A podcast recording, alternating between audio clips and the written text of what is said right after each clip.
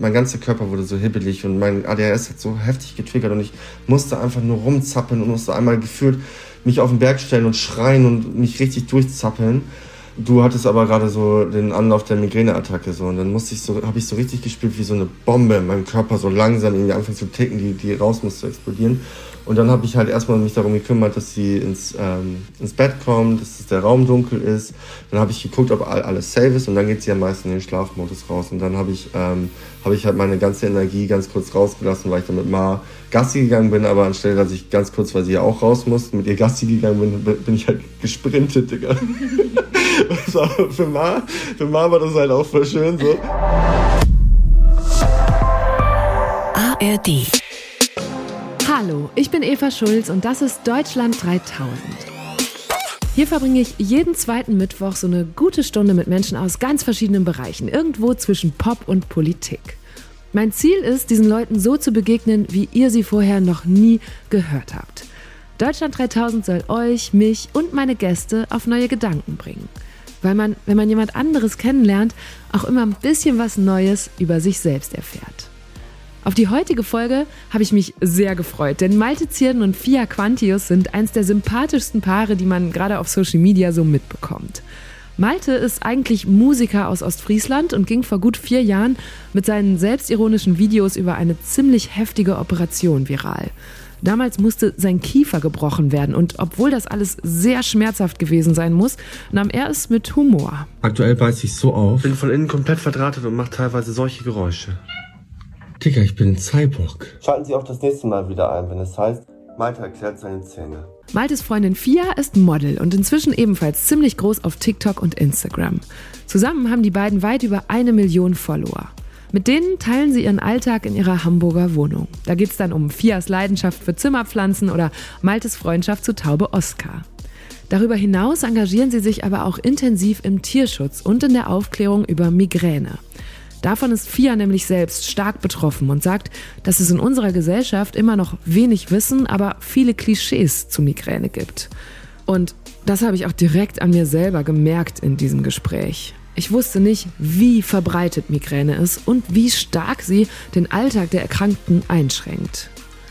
Wir haben uns übrigens per Videoschalte getroffen, weil Fia und Malte gerade in der Ukraine waren. Da bauen sie mit einer Tierschutzorganisation ein Tierheim, für das sie online Spenden gesammelt hatten.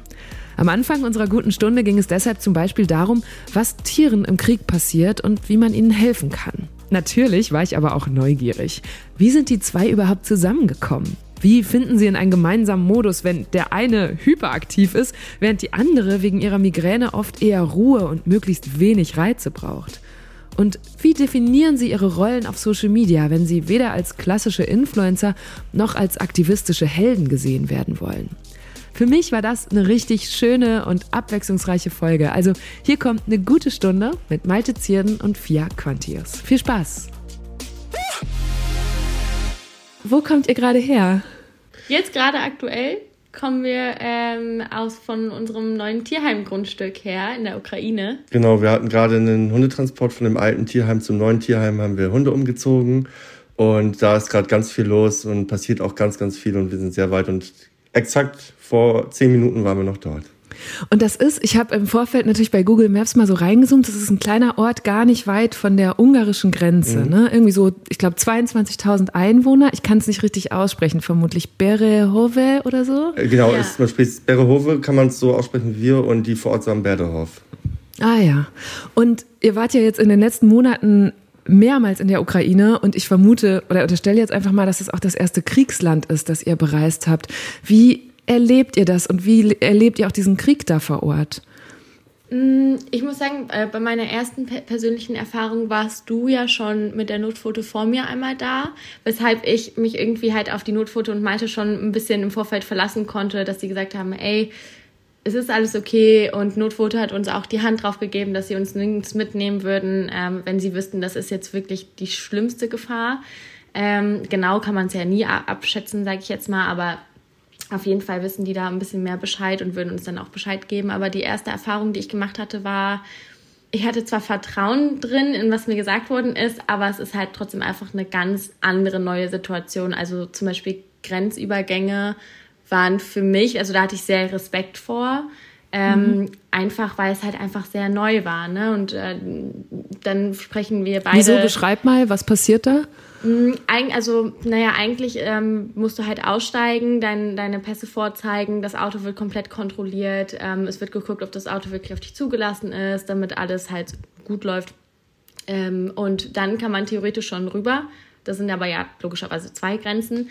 Ähm, dann kann das über Stunden dauern teilweise und weil es halt ja auch einfach ähm, ein Kriegsgebiet ist, ähm, würde ich mal behaupten, sind die Leute vielleicht auch gar nicht mal so gut drauf und nehmen ihren Job logischerweise zum Glück ja auch sehr ernst, mhm. weshalb man halt echt sehr doll kontrolliert wird jedes Mal. Und das war dann halt einfach die Stimmung. Wir sind im Dunkeln auch gefahren. Ähm, die Stimmung war halt sehr düster, logischerweise. Aber da, ja, das war einfach so, wo ich dachte, okay, da habe ich gerade auch echt Respekt vor. Genau, es ist anfangs das allererste Mal echt eine ähm, grimmig, passt ganz gut, eine ganz grimmige. Stimmung. Und da stehen halt Menschen mit Maschinengewehren, die gucken alle sehr, sehr streng und äh, man hat halt einfach Respekt und es spricht auch nicht so wirklich jemand Englisch und es ähm, wird auch nicht gewollt von den Menschen, die dort arbeiten und dann machen die das Auto auf und dann nehmen die die Pässe ab und dann gucken sie da rein und äh, fragen deinen Namen ab und äh, dann sind sie erstmal 10, 15 Minuten weg und du weißt halt nicht, ob du reingelassen wirst oder nicht. Und dasselbe Problem hast du halt auch beim Rausfahren immer wieder und ähm, mittlerweile sind wir, glaube ich, mit der Situation sensibilisiert. Ähm, und ich fand es anf anfänglich tatsächlich richtig erschreckend. Ich hatte richtig Angst. Das habe ich auch tatsächlich bei meinen Followern ganz viel gemerkt. Also ich habe ganz am Anfang mhm. dasselbe Bild wie viele andere gehabt. In der Ukraine ist ja Krieg. Jetzt rüberfahren ist super gefährlich. Was passiert? Ich hatte total Angst, A, darüber zu fahren und B, das irgendwie im Internet zu zeigen, dass die Leute da irgendwie ähm, verkehrt drauf oder nicht gut drauf reagieren, sagen wir mal so. Aber ähm, im Umkehrschluss ist es halt, wie du sagst, es ist ein Grenzdorf. Also es ist die, ähm, der Übergang zu Berek Sorani. Und hier ist eigentlich ein Kurort. Ähm, hier sind Touristen in Anführungszeichen, weil hier ein Thermalbad ist, eine ganz große bekannte Thermalquelle. Und ähm, das Bild der Stadt ist tatsächlich, hm, das ist ein sehr ungewohntes Bild für uns. Also hier laufen sehr viele Soldaten rum, zu 80 Prozent ähm, Frauen. Ja. Und, ähm, und sonst halt auf, äh, einfach auch nur, wenn äh, männliche Personen hier sind, dann halt ältere Männer oder Kinder. Und das ist so ein ganz ungewohntes Bild, genau. Aber es ist hier vor Ort, wo wir sind, halt einfach nicht gefährlich. Also, dass hier eine Bombe einschlägt, mhm. das würde ich nicht sagen. Ich glaube, die nächste Stadt, die gefährlich sein könnte, wäre Lviv. Wie ist es denn überhaupt dazu gekommen, dass ihr für Tierschutz in ein Kriegsgebiet reist? Also man kann ja auch in Deutschland, Österreich und der Schweiz Tiere schützen. Genau, also eigentlich ist es bei mir anfänglich so gestartet, ich bin schon immer ein tierlieber Mensch gewesen. Ich habe immer ganz viel Kontakt zu Tieren gehabt und das auch geliebt. Und vor knapp drei bis vier Jahren habe ich mein allererstes Tierschutzprojekt in Griechenland gemacht. Da haben wir Spenden gesammelt für einen Tierheimbau. Ähm, Genau, und dann habe ich irgendwann auf so einem Event, das hieß Utopia, glaube ich. Das war so ein Livestream, wo für Orang-Utans Spenden gesammelt wurden. Und da waren da ganz viele Streamer und jede Stunde kam ein anderer Gast rein. Ich war einer dieser Gäste und wurde dort dann zusammen mit der Notpfote vorgestellt, also der Verein, mit dem wir jetzt hier sind. Und dann habe ich die zum allerersten Mal kennengelernt. Und dann haben die halt, ähm, meinte ich so, hey, ich will so gerne wieder so viel machen. Und die meinten, ja, wir fahren jede zwei Wochen in die Ukraine, fahr doch mal mit. Und da musste ich erstmal schlucken, habe mir tatsächlich auch voll viel Zeit gelassen, bis ich mich dann auch getraut habe. Wir haben so lange diskutiert, wir haben ja. so lange überlegt, ob das das Richtige ist, aber dann haben wir es halt einfach gemacht und jetzt ist es passiert. Und könnt ihr mal beschreiben, was passiert Tieren im Krieg?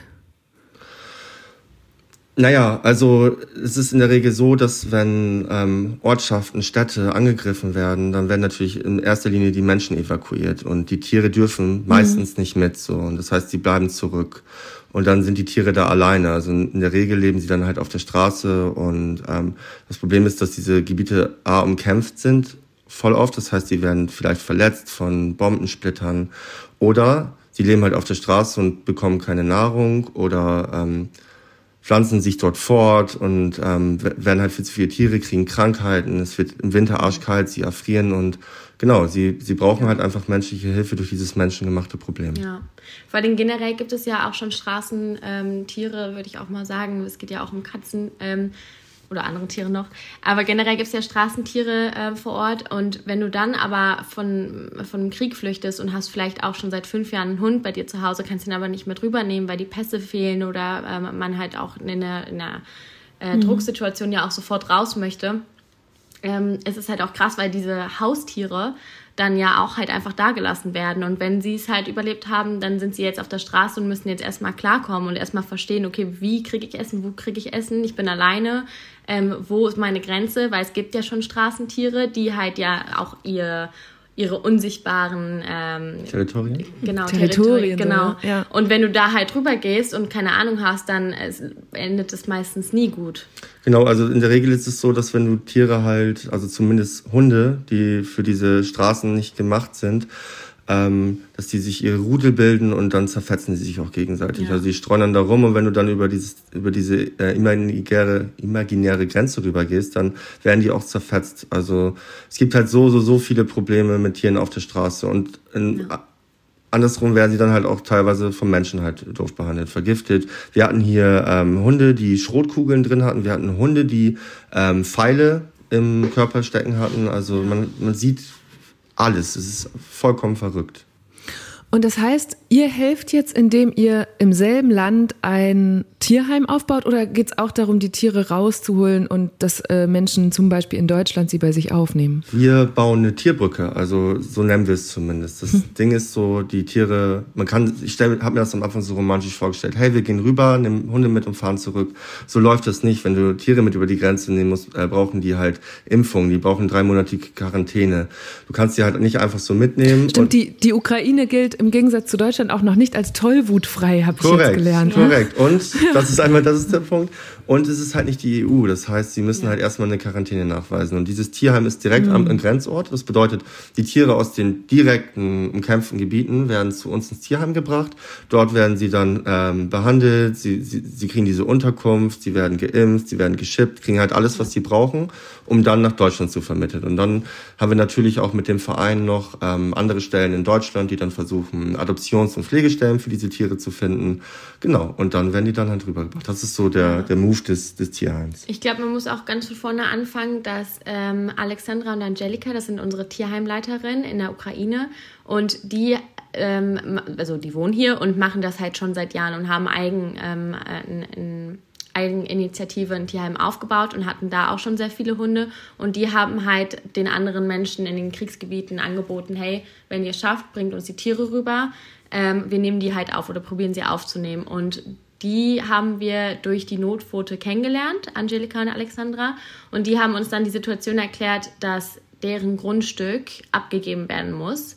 Ähm, weshalb wir halt dann halt ganz schnell Gelder sammeln müssten, mussten, um ein neues Tierheim zu bauen, weil sonst wäre es halt schlecht ausgegangen für die ganzen Tiere, die da waren. Genau, es war, weil du mussten sagst, es war irgendwie so ungeplant. Also wir sind ja einmal rübergefahren, um darüber aufzuklären und die Menschen haben so unfassbar viel Geld gespendet, ja. dass wir auf einmal die Möglichkeiten hatten, ähm, mhm. ein eigenes Tierheim aufzubauen. Ich habe ähm, gesehen, also ihr macht das ja nicht nur in der Ukraine oder früher in Griechenland, sondern Malte, du zumindest warst jetzt auch in Erdbebengebieten wie Türkei oder zuletzt in Marokko. Und dann wird's ja trotzdem auch gefährlich. Oder es gibt auch ein Video davon, wie du mit in einer Crew warst, die Tiere wirklich an der Frontlinie eingesammelt hat und man hört im Hintergrund diese Explosionen. Da kommen ja noch zwei rein, wir müssen weg. Deswegen müssen wir jetzt hier in sieben Minuten mit allen Hunden weg sein. Aber wir haben jetzt wie viele sieben Hunde? Und ich habe das gesehen und musste so an Kollegen und Kolleginnen von mir denken, zum Beispiel Vassili Golot, der äh, Ukraine-Korrespondent, der hier auch im Podcast schon war. Bevor der einreisen durfte, musste der erstmal ein Sicherheitstraining machen und eine spezielle Ausbildung dafür, wie man sich in solchen Kriegsgebieten oder eben auch Krisengebieten bei einem Erdbeben verhält. Das hast du ja alles nicht. Wie verantwortungsvoll ist es dann trotzdem da reinzugehen? Und ich glaube, ich erinnere mich sogar an eine Szene, wo ein Kollege zu dir gesagt hat, nee, aber wir gehen jetzt trotzdem und in die Richtung. Man sah auch, wie viel Angst du hattest. Ich hatte richtig Angst und ähm, ja, du hast vollkommen recht. Es gibt da einen ganz schmalen Grad. Also das darf nicht zu einem äh, Kriegstourismus äh, auswandern, dass man da halt einfach irgendwie aus welchen Gründen auch immer rüberfährt. Äh, wir hatten ein Training, das war aber wirklich ein ganz kurzes mit Leave No One Behind. Also das Ding ist, man muss das äh, so sehen. Man sieht natürlich dieses Internet, äh, dass wir rübergefahren sind, aber bevor wir darüber mhm. fahren, passiert ganz viel Recherche und ganz viel Abstimmung mit anderen Vereinen, mit Volunteers, mit ähm, mit Leuten, die dort vor Ort arbeiten, mit Locals, mit ähm, NGOs und teilweise halt auch Kontakten übers Militär, dass man halt weiß, hey, wann ist es sicher und wie ist es sicher, weil wir uns hier vor Ort irgendwie als Helfeshelfer in den Kriegsgebieten sehen. Also du sagst ja schon, wir haben halt einfach nicht die Ausbildung und so. Und ähm, wir wollen, und das ist der schmale Grab, wir wollen uns da auch nicht mit terrorisieren. Also wir wollen da jetzt nicht rüber und zeigen, hey, wir sind hier die, die Helden. Wir haben halt allerdings diesen Verein kennengelernt und uns mit der Notfote ähm, zusammen als Aufgabe gemacht, in Krisengebieten zu helfen so und mhm. ähm, daran zu lernen und daran zu wachsen. Das heißt, wir setzen uns in diesem spezifischen Fall wie dem Kriegsgebiet mit diesen ähm, Tierheimen auseinander, die halt in beispielsweise Cherson, wo ich war, halt alle Tiere zugeschoben bekommen. Und da sind jetzt mittlerweile 200, 300 Tiere in diesem Tierheim und äh, sie ruft halt nach Hilfe, aber niemand fährt rüber. Das heißt, wir haben gesagt, pass auf, wir machen den Transport. Wir kommen rüber, wir fahren rein, laden die Tiere ein und sind sofort wieder raus. Und äh, jetzt sieht das natürlich alles immer sehr dramatisch aus, was es ja auch ist.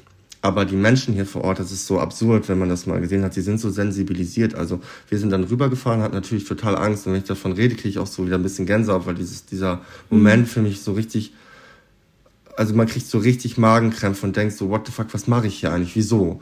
Ähm, aber die Locals vor Ort, so, die fragen wir dann, ja, ähm, wir bräuchten jetzt einen Helm und eine kugelsichere Weste und dann lachen die einen so gefühlt aus, weil die mit Schlappen da jeden Tag rüberfahren. Währenddessen wir nach Cresson mhm. rübergefahren sind, waren rechts ein Skatepark, wo Scooter-Kids Scooter gefahren sind, so. Ähm, das heißt, die Menschen irgendwie vor Ort sind mit diesem Krieg so ähm, sensibilisiert und es ist so normal für sie und das ist ja auch traurig als, als solches, wenn man da mal drüber nachdenkt. Ja. Aber wenn man das gut abtimet und ähm, da halt gut recherchiert vorher, dann ist es zu einem gewissen Maß auch okay. Und deswegen äh, finden, finden wir, dass das schon okay war in dem Ausmaß. Die Sache mit den Schlappen im Kriegsgebiet, das erinnert mich gerade voll an die gute Stunde mit Vassili Golot Anfang des Jahres. Er ist gerade mal so alt wie wir und arbeitet als Korrespondent in Kiew. Dort leitet er das ARD-Studio. Auch er hat so einen Alltag im Krieg und hat mir erzählt, wie das Leben in der Ukraine mit Bombenalarm und Stromausfällen, aber eben auch Kaffeebesuchen und Supermarkteinkäufen aussieht. Das war eine sehr eindrückliche Folge damals, in der auch mehrere Ukrainerinnen und Ukrainer zu Wort kamen. Ihr findet sie zum Beispiel in der ARD Audiothek, wenn ihr in der Übersicht von Deutschland 3000 zum Februar 2023 scrollt. Aber wir waren auch vor Ort und das Ziel war eigentlich, eine riesen Futterspende zu einer Poststation zu bringen. Dann wurde uns aber zwei Stunden vorher gesagt, pass auf, diese äh, Poststation ist ein militärisches Ziel und ist unter Beschuss. Also haben wir uns entschieden, nicht dahin zu fahren. Also ähm, mhm. gleichzeitig hat man äh, von Liefenau und Behinds haben uns dann halt gezeigt, hey, pass auf, diese ähm, Artilleriegeschosse der Russen schießen 15 Kilometer. Ähm, dort, wo wir reinfahren, sind so dann sind die 14 Kilometer entfernt. Es ist, das Risiko ist geringer. Man muss es halt abschätzen und dann halt auch selbst entscheiden. Und das ist unser äh, Krisengebiet-Team und wir treffen vorher mal die Entscheidungen, ähm, recherchieren einmal und ja, wenn alle drei, die da immer mitfahren, einmal bei Bette, Tefer, Tom Tefer und ich, ähm, das Go geben, dann ziehen wir das auch durch. Und das, mhm. ich glaube auch, das ist einfach nochmal wichtig zu sagen, dass sie niemals oder dass wir niemals losziehen würden, und einfach sagen würden, so, ach, wir machen das jetzt auf eigener Faust, wir gucken mal, was passiert. So, das wäre super leichtsinnig für, für alle, die beteiligt sind. Und wir würden dann halt auch eigentlich nicht vor Ort helfen. Wenn wir ohne Plan einfach mhm. reinfahren, dann würde man einfach nur rumstehen genau, quasi und vielleicht noch mehr zur Last fallen, als, als man eigentlich. Ja. Nee, das sollte auch niemand tun, wirklich genau. nicht. Ähm, das ist ganz wichtig. Ich möchte daran lernen und ich habe mir zum, zur Aufgabe gemacht, irgendwie den Tierschutz zu fokussieren und ich möchte in Krisengebieten helfen. Ähm, das, da habe ich richtig Lust drauf, das zu lernen und deswegen nehme ich diese ganzen Erfahrungen mit und bin sehr dankbar, dass wir da mit so vielen äh, tollen Organisationen zusammenarbeiten dürfen. Aber ähm, ja, es sind schon echt fiese und harte Situationen teilweise. Wie ist das denn, wenn man Tiere schützt und selbst wenn man sie alle rettet, ähm, kann man sie ja doch nicht alle davor retten, dass sie zum Beispiel trotzdem den schlimmen Krankheiten erliegen, mit denen man sie gerettet hat. Oder das, also es gibt ja auch Traumata bei Tieren. Wie geht's euch denn damit, das zu sehen? Also besonders tierliebe Personen, auch das dokumentiert ihr ja zum Teil. Ne? Boah, hier ist ein Hund, der ist so krank, der hat nur noch ein paar Tage gelebt, nachdem wir ihn rausgeholt haben. Wie geht ihr damit um? Äh, meinst du jetzt so direkt in diesen Kriegsgebieten oder allgemein? Auch allgemein. So emotional, also ne, wenn ihr sagt, boah, wir sind so tierlieb, das ist was, was uns so prägt, dann stelle ich mhm. mir das sehr schwer vor, dann diese Tiere, die man mit viel Mühe rausgeholt hat, äh, trotzdem sterben oder so siechen zu sehen. Ähm, also wir beide haben manchmal echt so Krisenzeiten, wenn ich in so harten Gebieten war, weil mich das emotional danach immer einholt. Vor Ort bist du halt irgendwie wie so eine Maschine. Du funktionierst halt einfach nur. Mhm. Hund rein und weg und dann sich um diese Tiere kümmern. Und dann hab, hat man so die Funktion, diesen Tieren zu helfen und irgendwie ist die Emotionslage gar nicht so groß. Und wenn du dann zu Hause bist, holt dich das so dermaßen ein und schlägt mir mal so richtig ins Gesicht und ähm, mich macht das schon richtig doll fertig, weil man im Tierschutz halt, das habe ich vorher nicht bedacht und das ist etwas, was mich gerade auch echt doll mitnimmt. Ähm, man hat so viele Entscheidungen, die man teilweise treffen muss. Ähm, wie lange zieht man das jetzt noch mit dem Hund durch, der schwer krank ist und Krebs hat, äh, erlöst man ihn. So, man entscheidet über Leben und Tod teilweise, weil man sagt, hey, wir haben nur 20 Plätze und hier sind 200 Hunde. Welche nehmen wir jetzt mit von diesen Tieren? So, welche priorisiert man? Dann schaut man den Tieren halt in die Augen und äh, muss dann halt über gefühlt über Leben und Tod manchmal entscheiden. Und das ist halt eine mhm. ganz, ganz, ganz fiese Situation und ähm, ja, mich nimmt das zu Hause immer richtig, richtig toll mit. Ich habe auch gerade bei der Frage sofort Pipi in den Augen, weil wir uns tatsächlich vor ein paar Tagen auch von einem Hund vom Tierheim verabschieden mussten, den uns, der, der, der hat uns alle einfach sehr, sehr, sehr abgeholt. Der war sehr, sehr toll. Ähm, aber es ist echt, wie Malte sagt, so wenn du vor Ort bist, du funktionierst einfach.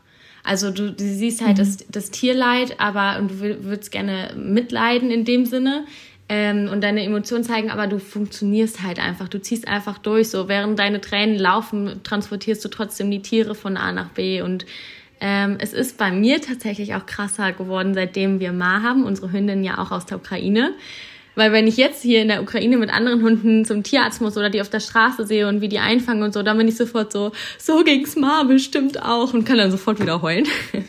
Aber mhm. ähm, nee, generell ist es einfach wirklich, ähm, du funktionierst und wenn du nach Hause kommst, dann ist es bei mir zumindest auch so, dass ich ganz viel davon träume und das irgendwie mhm. so verarbeite. Wir reden sehr viel darüber, sei es mit dem Verein Notfoto oder wir beide halt.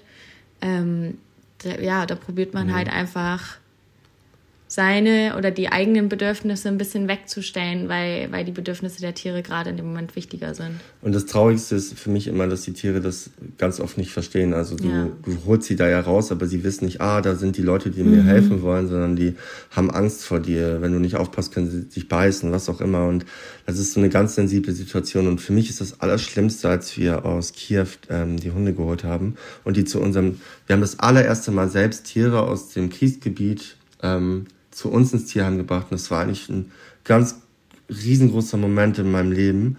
Und äh, dann steckst du die Tiere halt in Zwinger. Das ist halt mhm. irgendwie immer noch traurig und das ist so, Tierschutz ist teilweise so traurig, weil du musst diese Hunde ja separieren, du kannst nicht alle einfach auf dem Feld schicken und let's go, dann beißen sie sich gegenseitig tot, stecken sich an und so. Und ähm, nicht jeder Hund kommt mit dem anderen Hund klar, das heißt, du musst die dann halt auch richtig zusammenstecken und ähm, deswegen ist es so unfassbar schwer und einem wird dann halt irgendwann bewusst, ähm, egal wie viele Tiere du vermittelst, so die werden, es werden immer welche hier bleiben müssen so und das ist halt ein ganz, ganz, ganz fieser Moment, aber irgendwie ist es auch nicht richtig nichts zu tun, weißt du? Ich glaube, Tierschutz ist so das Schönste und Traurigste, was wir machen. So Tropfen auf einen heißen Stein, aber nichts einfach weggucken ist auch irgendwie scheiße so. Ja. Jetzt sind wir da direkt so reingesprungen, auch wegen äh, der, der Örtlichkeit, ne, wo ihr jetzt seid und wo ich hier gerade bin, in dieses Thema. Aber ich will natürlich diese gute Stunde auch ein bisschen nutzen, um euch besser kennenzulernen oder damit die, die uns jetzt zuhören, euch besser kennenlernen können. Jetzt haben wir schon eine Sache gelernt, die euch ganz doll verbindet. Ich finde, das merkt man auch sofort. Aber ich habe mich bei der Vorbereitung gefragt, wie habt ihr euch überhaupt kennengelernt? Wie seid ihr zusammengekommen? Ich fange nicht ganz von vorne, ich fange da an, wo wir uns kennengelernt haben. Ähm, wir haben uns zu Hochzeiten von Corona ähm, kennengelernt über das Internet, ganz klassisch so. Ganz romantisch über Social Media. Über Social Media und Fia hm. hat mich, ähm, ich glaube, ein paar Wochen, Monate lang geghostet. Ähm, und irgendwann hat sie mir also dann Also du halt hast sie angeschrieben, oder ja. wie? Ich habe sie hab, angeschrieben. Ich, hab, also ich war richtig eine lost. Bekannte, eine Bekannte von mir hat halt zur Covid-Zeit, da saß man ja nur zu Hause, man durfte sich alle höchstens mit einer Person treffen. Und ähm, ja. ja was, ich war zumindest 24-7 gefühlt am Handy, weil ähm, ich ja beruflich Model bin und dann halt zeitgleich auch nicht mehr reisen konnte. Also war ich so, gut, bin ich jetzt auf einmal TikTok-süchtig dadurch geworden. ähm, aber genau, und äh, sie hat mir damals Maltes Account gezeigt und dann fand ich den lustig und sympathisch. Und dann habe ich ihn gefolgt und er hat mir direkt zurückgefolgt. Das stimmt gar nicht, Digga. Direkt, in Sekunde ein. Das stimmt einfach gar nicht. Doch, es stimmt, es stimmt. Da und war noch jemand 24-7 am Handy. das ist so eine Lüge. Ja, und ich war aber sehr überrascht, weil ich halt einen sehr, sehr, sehr, sehr kleinen Account, weil ich mit Social Media nichts ähm, am Hut hatte, ähm, ähm, damals ja, hatte. Und ähm, deswegen war ich ein bisschen überrascht. Und ähm, ja, paar, ich glaube, ein paar Wochen später hat Malte irgendwie auf meine Story reagiert oder so. Und ja, dann habe ich ihn ich fand sie voll, voll äh, hübsch und sah voll sympathisch aus und habe einfach zurückgefolgt, keine Ahnung. So ist halt einfach passiert. Dann habe ich irgendwann, aber nicht an dem Tag, aber irgendwann echt schon Wochen später mal, glaube ich, auf eine Story reagiert und ja. du hast mich geghostet. Dieses hat die Nachricht gelesen, aber nicht antworten. Weißt du, den Move hat sie bei mir geliked. hat geliked, Digga, und dann hat sie mir einfach nicht geantwortet. Und, ähm, was wolltest du denn wissen? Also was hast du denn geschrieben? Boah, Weil es gibt ja auch Nachrichten, die suggerieren, dass man nicht antworten muss. Ich habe ähm, nee, ich hab, ich hab mich innerlich, muss ich sagen, über die Nachricht sehr gefreut. Ich habe ähm, hab ihn aber geghostet, weil ich äh, damals auch in einer, in einer schwierigen Phase war und war so, ey, ich bin gar nicht ready, überhaupt jemanden gerade kennenzulernen oder so. Obwohl es ja noch gar nicht darum ging. Ähm, aber ich war einfach nur so, nee, ich, ich brauche jetzt gerade meine Family, meinen Männer. engsten Kreis. Ja, so keine Männer, keine Frauen, gar nichts mehr. Ähm, nee, und deswegen äh, war ich da eher so für mich und war so, oh, schön, dass ihr mir schreibt, ich like das mal. Ja, und ich war auch richtig lost. Also ich kam wirklich aus, aus dem emotionalsten Loch me meines Lebens nach einer siebeneinhalbjährigen Beziehung. Da waren schon echt Monate auf, ähm, danach vergangen, aber ähm, ich war dann irgendwann wieder bereit, Menschen kennenzulernen, aber dann kam halt Corona und ich war ganz allein zu Hause. Und dann habe ich jemanden halt zurückgefolgt, die, die mir gefolgt hat. Die, und dann ähm, ja, habe ich sie halt einfach angeschrieben. Irgendwann hat sie dann geantwortet und dann haben wir eigentlich, wie das so am Anfang ist, wenn man sich richtig gern mag, jeden Tag geschrieben. Jeden ja. verdammten Tag so, hey, was machst du so, blablabla. Dann haben wir dann auch irgendwann angefangen zu telefonieren, danach haben wir angefangen Face zu timen, ja. sagt man das so. Und ähm, ja, genau, dann haben wir uns irgendwie so näher kennengelernt. Und ähm, dann, oh ja, dann waren irgendwann die Flughäfen halt wieder auf. Dann durfte man wieder fliegen, weißt du? Und dann war das so richtig, richtig, richtig günstig. Ich habe zu dem Zeitpunkt noch studiert, äh, war aber gerade auch fertig mit dem äh, Studium, war aber lost und richtig broke. Und dann habe ich mal vorher zu gesagt, hey, weil sie gerade in Mailand am Modeln war, meinte ich so, hey, ich besuche dich da einfach mal. Ich wollte sowieso raus skaten, habe ich halt einfach gesagt, so, ne? aber ich musste auch raus. Ich ich habe das nicht mehr ausgehalten. Ich war halt alleine in dieser Fechterstadt und hatte da irgendwie nicht mehr so viele soziale Kontakte und musste mein Gehirn auch ein bisschen aufräumen. Und dann bin ich halt rübergeflogen, ähm, weil wir uns dann da verabredet haben. Sie hat mir das bis zum Schluss nicht geglaubt. Und dann haben wir uns dort zum allerersten Mal am Flughafen gesehen. Und dann war das so ein unfassbar unangenehmer Moment, weil das allererste, äh, was sie gesagt hat, ist, was hast du noch gesagt? Du bist aber groß. Ja. Weil ich halt größer bin, als man im Internet manchmal denkt. Und dann mussten wir halt von, äh, vom Flughafen zu ihrem Spot, wo sie gewohnt hat, halt eine Stunde hinfahren mit dem Bus. Und äh, da saßen wir so nebeneinander, wie so, beide so richtig schei und haben uns so angeguckt und so ganz stumpfe, oberflächliche Fragen gestellt. Obwohl wir drei, vier Monate vorher jeden Tag alles ausgetauscht haben, war so, äh, ja, schönes mhm. Wetter heute, so, weil man auf einmal gegenüber sitzt. Man, ist dann, man agiert dann ganz anders. Man hat die Sicherheit, nicht ja. dieses Telefon wegzulegen, weißt du? Klar. Ja, und so haben wir uns dann irgendwie das allererste Mal gesehen, so ein paar Tage. Und sie hat da dann halt auch total viel gearbeitet und ich war da dann eigentlich immer so skaten und ähm, habe mein Ding gemacht und ja, so, das war die Anfangszeit von ja. uns beiden auf jeden Fall. Ja. Unser erstes Date war dann in Mailand. Äh, das war Hochsommer, es war viel zu heiß. Wir wollten uns romantisch draußen hinsetzen zum Pizza essen. Wir waren komplett durchstochen von Moskitos. Es war viel zu warm. Wir konnten die Pizza nicht essen, weil so die Schweißperlen. Man will immer Pizza gefallen und cool ist. bleiben. Ich, ähm, ich hatte richtig Magenkrämpfe von dem Essen und habe so die ganze Zeit oh wollte ich dann so cool bleiben und so. Und das war schon alles ein, ähm, ja, leicht unangenehm, aber auch, ich glaube, ein bisschen sweet auch.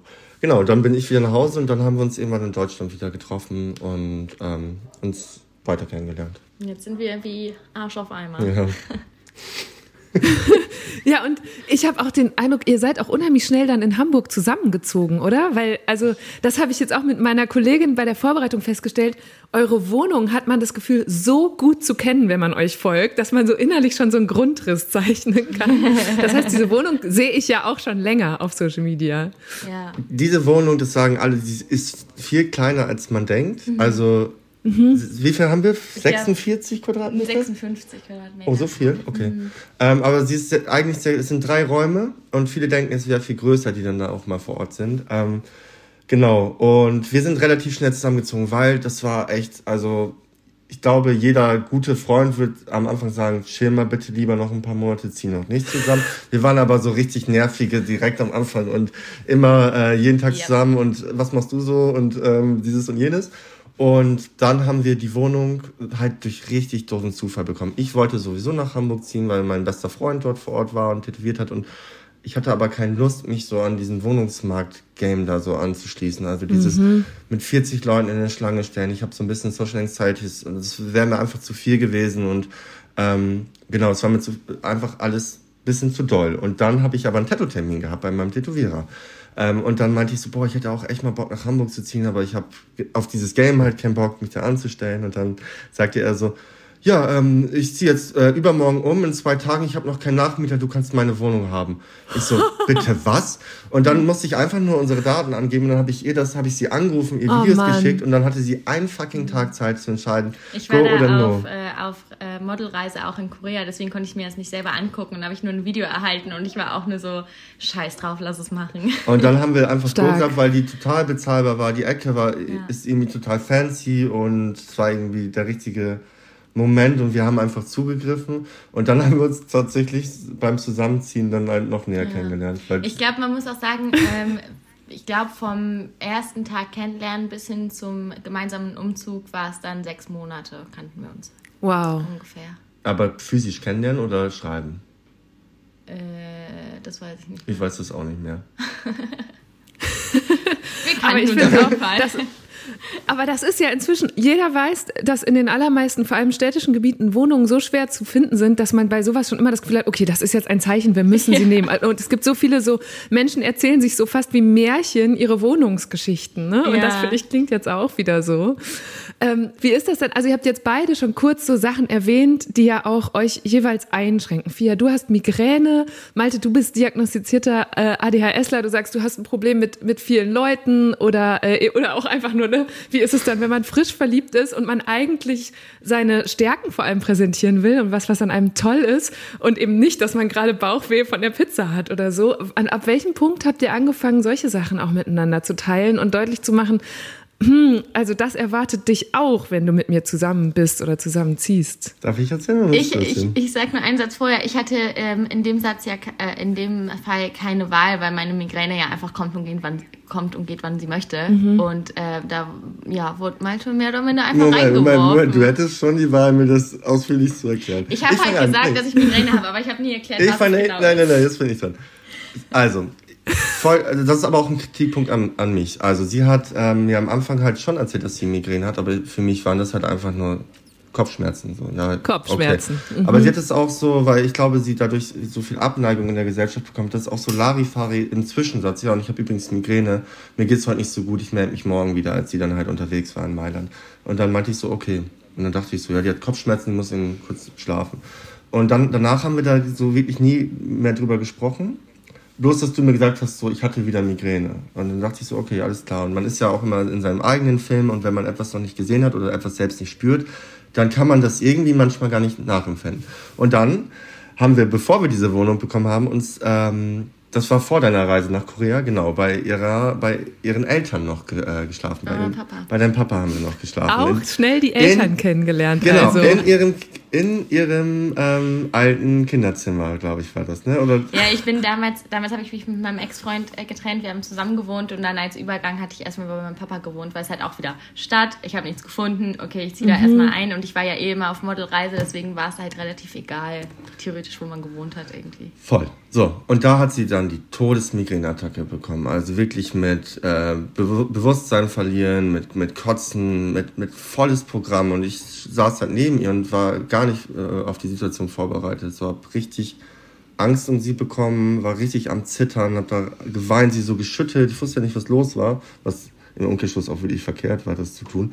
Ähm, Genau, und dann habe ich ihre Mama angerufen und die Mama kam dann halt irgendwann da an und meinte, sie kannte das ja schon. Ja, alles bleibt cool. Wie so ein Sheriff kam die da irgendwie in die Wohnung rein, hat das, hat das gelöst und saß total versteift. Und die ganze Familie war schon so normal damit, dass du da irgendwie kotzend halbtot auf dem Bett liegst, weil der Bruder nebenan dann auch mhm. noch irgendwie gezockt hat am PC und dann so mit seinen Jungs ähm, dann halt im Internet da so rumgeschrien hat so ein bisschen und der, der Alltag in dem Haus ging weiter und ich hatte das Gefühl, sie stirbt so gerade neben mir und so habe ich ihre Migräne kennengelernt und ich muss auch sagen, was ich heutzutage voll doof finde, ich war äh, danach auch sauer auf dich so, weil ich gesagt habe, wieso sagst du mir das nicht so? Ich war so aufgeschmissen in der Situation, ich habe mich so überfordert mhm. gefühlt. Ich, ähm, dann hieß es irgendwie von der Mutter, ja, du brauchst jetzt dieses und jenes Medikament. Und ich stehe da so in der Wohnung von, den, von deinem Papa, so keine Ahnung, wo irgendwelche Medikamente liegen, habe sowieso Angst, irgendjemand da anzusprechen und war in so eine Situation reingeschmissen, die ich mir niemals hätte gewünscht.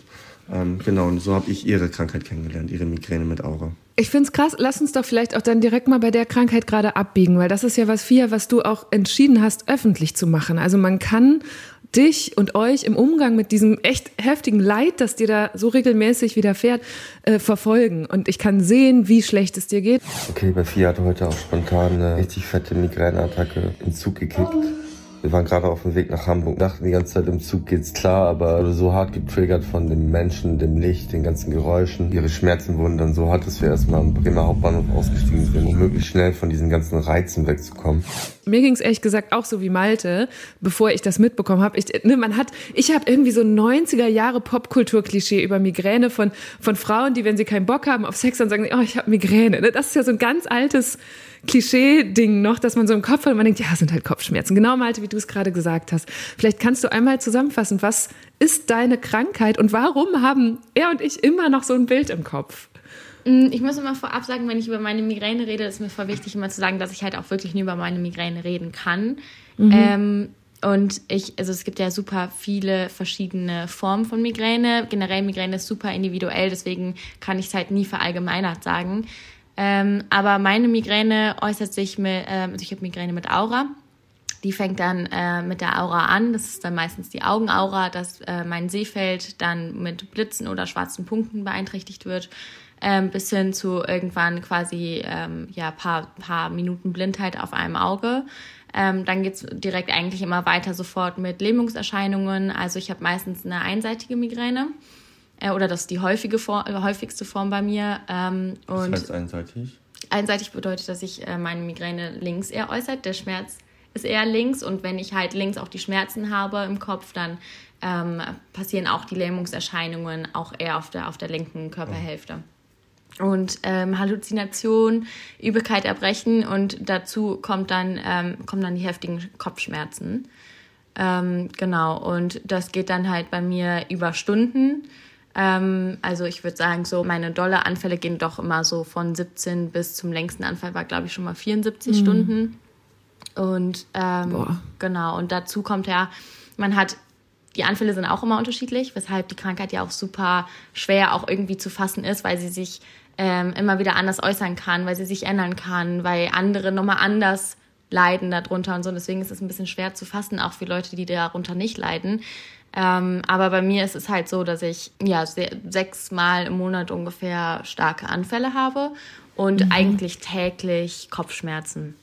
Also das kommt halt auch noch obendrauf. Oder man hat gerne mal ähm, eine stille Migräne, dass dann der, der Kopf endlich mal verschont wird, aber du dann dich trotzdem halt übergeben musst aus dem Nichts oder plötzlich auf dem linken Auge oder rechten Auge nichts mehr siehst und so. Und wie bekommt man das oder wer ist prädestiniert dafür, Migräne zu haben? Ähm, also man weiß es nicht so, so genau, aber viele ExpertInnen ähm, sind sich fast, fast schon einig, dass es angeboren ist. Es ist ja eine neurologische mhm. Erkrankung. Und äh, man sagt ja auch, wenn du einmal ein Migränegehirn hast, dann hast du immer ein Migränegehirn. Deswegen äh, gilt die Krankheit ja als unheilbar. Ähm, und genau, also es, man geht davon aus, dass es vererbt worden ist. Ich bin mir aber nicht sicher. Ich kenne auch ähm, ähm, eine Person, die zum Beispiel sehr, sehr viele Dinge im frühen Alter erlebt hat und ähm, jetzt im Erwachsenenalter Migräne bekommen hat. Und die Ärzte gehen, und Ärztinnen mhm. gehen auch davon aus, dass es halt davon kommt, ähm, bei ihm zumindest. Und ähm, genau, aber es ist so genau kann man es auch nicht zu 100% sagen, so woher es kommt, warum man es hat, wie es ausgelöst wird. Das steht alles noch so ein bisschen in der Luft. Ich habe auch so krass gelernt bei diesen ganzen Migränikerinnen und diesen Migräneprojekten, die ich mitmachen durfte bei dir, dass es so eine doll individuelle Krankheit ist. Also, dass manche halt das durch ähm, psychosomatische Faktoren bekommen haben, andere irgendwie hormonell, dann ist es mal einfach gegangen, bei anderen ist es auf einmal mit Mitte 40 gekommen. Und ähm, ich habe so viele individuelle, dadurch, dass wir das natürlich auch gepostet haben und das halbe Internet das da gefühlt bei uns gesehen hat, ähm, haben wir so viele Nachrichten mitbekommen und ähm, es ist so, das ist so ungreifbar, wie individuell diese Krankheit ist, die irgendwie unter dem Namen Migräne steckt, der dann auch noch so, ähm, so einen schlechten Ruf hat, dieser Name Migräne, obwohl diese Krankheit so heftig ist und sein kann. Also ich habe, mhm. das dachte ich gerade bei ihr, MigränikerInnen erzählen über die Krankheit immer so lapidar. Ja, dann habe ich Kopfschmerzen. Ähm, was ich gesehen habe, was das für Kopfschmerzen sind, so die, die zur Ohnmacht führen und dass die kotzend über der Toilette hängt, das ist so äh, krass. Und deswegen denke ich total oft, so MigränikerInnen haben in dieser Gesellschaft ähm, Superkräfte. So, so fühlt sich das manchmal an. Hm. Weil ihr ähm, mit den Leuten, mit denen ich mich auch unterhalten habe, die, die, die brechen es immer so runter und die wollen da gar nicht mehr drüber sprechen, weil sie so viel Abneigung dadurch bekommen haben. Irgendwie, ja, trink doch mal Wasser, geh doch mal laufen, hm. isst doch mal ein bisschen gesünder. Und das ist das, ich glaube, das ist für Menschen so ungreifbar manchmal, weil es gibt so viele Sachen wie, ich breche mir einen Arm dann wird der repariert ja. und im besten Fall funktioniert der danach wieder. Und bei der Migräne kannst du es halt nicht tun. Und deswegen glauben so viele, glaube ich, diesen, Krank diesem Krankheitsbild nicht, dass es irgendwie existiert und dass es so doll existiert. Und gleichzeitig wird es dann halt auch teilweise auch falsch angewendet und dadurch auch missbraucht. So dieses alte mhm. Klischee, so ja, ich, ähm, äh, ich möchte nicht mit dir schlafen, weil ich Migräne habe. So. In Deutschland leiden etwa 18 Millionen Erwachsene unter Migräne. Mir war nicht klar, dass diese Krankheit so verbreitet ist und dass sie die Betroffenen dermaßen stark einschränkt. Schätzungen zufolge sind in Deutschland jeden Tag etwa 100.000 Leute wegen Migräne arbeitsunfähig und bettlägerig. Die Weltgesundheitsorganisation listet die Krankheit auf Platz 1 der am schwersten behindernden Erkrankungen bis zum 50. Lebensjahr. Die Symptome sind vielfältig und werden oft noch immer nicht richtig diagnostiziert und behandelt. An der Uni Kiel wurde vor ein paar Jahren sogar ein eigener Masterstudiengang nur zu Migräne und Kopfschmerzen eingerichtet, um sie besser zu erforschen. Was man jetzt schon weiß, ist, dass Frauen deutlich häufiger betroffen sind als Männer. Und es ist ja auch so, dass Migräne noch vor 30 Jahren als, als Frauenkrankheit ähm, abgestempelt worden ist. Also wenn du als, als Frau zum, zum Arzt, zur Ärztin gegangen bist und gesagt hast, pass auf, ich habe Migräne, dann wurdest du halt weitergeleitet zur, zum, zum Frauenarzt oder Frauenärztin. Ähm, und da wurdest du halt abgestempelt. Was mit den Männern zum Beispiel passiert, äh, mhm. ist dann auch schwierig, weil die dann nicht eben mal die Pille verschrieben bekommen oder sonst was. Und Pille ist ja auch nochmal so ein umstrittenes Thema. Für die einen ist es gut, für die anderen sehr schlecht. Ähm, deswegen ähm, wurde das meiner Meinung nach ähm, leider wurde der Begriff generell einfach missbraucht durch solche Ausreden quasi. Ähm, durch fehl fehlende Aufklärung auch und weil es halt ähm, noch vor kurzem als Frauenkrankheit äh, abgestempelt worden ist. Und wie, ich musste gerade, weil Malte, als du meintest, die ähm, Erkrankten reden da so lapidar drüber, muss ich direkt wieder an die Ukrainer in den Schlappen denken. Also beides sind Situationen, wo man im absoluten Ausnahmezustand einen Alltag finden muss. Ne? Also wenn, Fia, wenn du sagst, diese heftigen Attacken passieren sogar vier, sechs Mal im Monat, dann ist es ja auch ein Alltag im Ausnahmezustand. Und vielleicht wird man dann irgendwann so. Da, weil man ja nicht, du kannst ja auch nicht, also das ist jetzt nur ein Gedanke von jemandem, die nicht betroffen ist, weder von dem Krieg Krieg noch von dieser Krankheit. Ähm, aber wie geht es einem denn damit, wenn man erstens damit diagnostiziert wird und dann auch noch erfährt, es gibt keine Heil Heilung? Und du wirst dein Leben lang, also da, wie findet man einen Umgang damit? Oder gibt es zumindest Hilfsmittel in der akuten Situation, die dir irgendwie eine Erleichterung verschaffen können? Mm, also meine Diagnose habe ich tatsächlich schon sehr früh bekommen, mit elf Jahren. Ich hatte mit elf Jahren meinen ersten mm. Anfall, beziehungsweise Boah. meinen ersten offiziellen Anfall, dass ich wusste, okay, das war Migräne. Ähm, da wurde ich auch tatsächlich relativ schnell auch diagnostiziert, weil meine Eltern zum Glück auch sehr schnell hinterher waren. Ähm, ich konnte mit elf Jahren gar nichts damit anfangen. Ich habe dieses Papier bekommen, war so, ja, Migräne mit Aura, ja, passt. Und bin dann wahrscheinlich mit meinen Brüdern wieder auf den Fußballplatz gerannt, so. Und ähm, musste mich halt damit abfinden, dass ich halt öfters krank bin als meine Geschwister. Ähm, aber viel konnte ich damit nicht anfangen. Ich muss sagen, meine Jugend ähm, habe ich sehr gelitten, weil mich das sehr runtergezogen hat, weil ich nicht verstanden habe, warum passiert mir mhm. das, warum habe ich das verdient, warum, warum muss ich jetzt schon wieder das haben. Ähm, und habe es halt einfach gar nicht verstanden, warum ich dann auf alles verzichten musste, warum ich nicht so bin wie meine Freundinnen. Ähm, das war schon sehr, sehr, sehr doll. Ähm, aber ich befasse mich mit meiner eigenen Migräne jetzt knapp seit, oder intensiv knapp seit zwei, drei Jahren und da halt, da halt sehr doll. Also mittlerweile bin ich eine komplette Expertin von meiner Migräne. Darf ich mal als Nicht-Wissender über Migräne anfänglich äh, sagen, wie ich das wahrgenommen habe? Ja. Vielleicht ist es auch falsch, aber für mich hat es so gewirkt, dass du mit der Krankheit stagniert hast, als ich dich kennengelernt habe. Du hast es einfach hingenommen und das war dann so. Voll. Und irgendwie hast du dich über die letzten Jahre so entwickelt, dass du äh, das halt irgendwie versuchst, zumindest darüber aufzuklären und hast halt auch so viele Wege probiert. Es gibt so viele Migränetypen, wie es auch gibt, gibt es gleichzeitig aber auch so viele Möglichkeiten, das zu lindern, die Attacken zu mhm. lindern. Es gibt die Möglichkeit, wie du vorhin mit der Pille erzählt hast, dass man vielleicht, ähm, wenn man eine hormonell bedingte Migräne hat, dass man vielleicht zwei Attacken weniger im Monat hat, weil man die Pille absetzt. Ähm, oder äh, man verzichtet auf Histamine äh, bei der Ernährung und dann wird es vielleicht auch weniger. Und sie hat halt über die Jahre so unfassbar viele Dinge schon ausprobiert, um zumindest aus diesen vier bis sechs Attacken vielleicht nur drei bis vier im Monat zu machen. Ähm, das ist mir halt auch aufgefallen und dass du jetzt so anfängst, einfach zu kämpfen und zu sagen, äh, nach dem Motto, ey, fuck you, Migräne. Ja, du kämpfst halt tagtäglich, ne? Seit dem, seit dem Moment, seitdem man das hat oder realisiert, dass man es hat, äh, kämpft man halt tagtäglich und ich musste erstmal realisieren, was mein Weg ist, was auch wirklich helfen könnte oder was halt für mich der richtigere Weg ist. Ähm, aber es gibt bei mir immer noch Phasen. In meiner Jugend war es, wie gesagt, sehr extrem, aber es gibt heute noch Phasen, da bin ich halt in einem, in einem sehr tiefen Loch und das gerne auch über Tage, weil du dann halt einfach aufgeben möchtest. Du hast keine mhm. Kraft mehr, du hast so viel probiert und immer wieder wird dir gesagt, nee, das bringt nichts, nee, das bringt auch nichts, nee, das bringt auch nichts. Und alle kommen immer mit, hey, probier das doch nochmal und mach das und dies und dies und dies. Und mittlerweile bin ich auch an einem Punkt, wo ich mir denke, so, ich habe alles ausprobiert, es hat nichts geholfen und ähm, ich weiß, die Krankheit ist unheilbar. Es gibt, wie gesagt, was Malte meinte, für manche ähm, einen, einen, besseren Weg und äh, dadurch kriegen sie Linderung. Ähm, aber es ist auf jeden Fall bei mir dauerhaft ein Thema, dass ähm, ich mich auch natürlich frage, wie lange werde ich drunter leiden? Werde ich mein Leben lang drunter leiden? Wird es irgendwann mhm. mal aufhören? Äh, Gibt es überhaupt irgendwann eine Besserung für mich oder generell auch für, für alle anderen? Ähm, aber ich sage auch immer, und das ist so mein Antrieb, positiv zu bleiben, ähm, ich lebe mit dieser Krankheit, ich kann es gerade nicht ändern, zumindest halt nicht irgendwie heilen. Ähm, und mein Ansatz ist halt einfach, dass ich für die schmerzfreien Tage lebe und dafür halt sehr intensiv. Und darauf probiere ich mich zu fokussieren.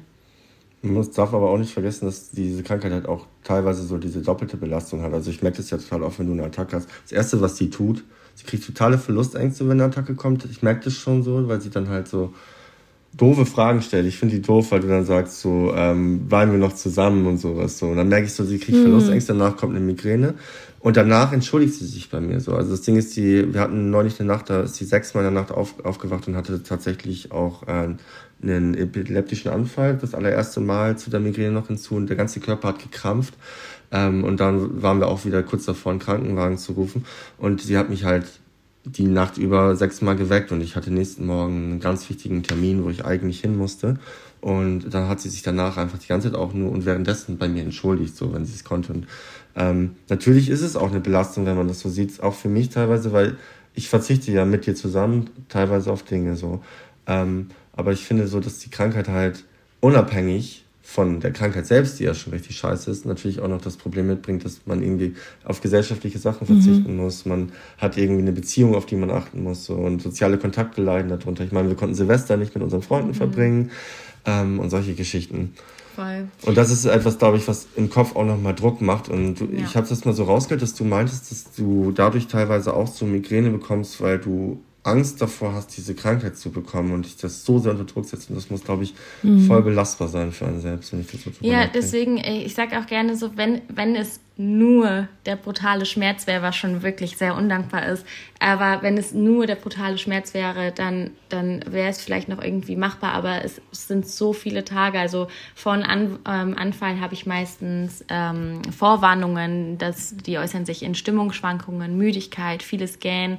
Bei mir Heißhunger auf Chips ähm, das sind schon so, so Momente, wo du halt einfach merkst, okay, ich krieg gerade Panik, weil ich weiß, das sind alles meine Vorstufen. Mhm. Ich weiß genau, was jetzt auf mich zukommt und dann spinnst du halt weiter und bist so, ähm, habe ich alle Tabletten? Helfen mir die Tabletten oder helfen die schon wieder nicht? Ähm, was mache ich ähm, äh, mit meinen ganzen Terminen, Verabredungen? Ähm, habe ich da einen Job? Kann ich das irgendwie umändern, äh, also umplanen?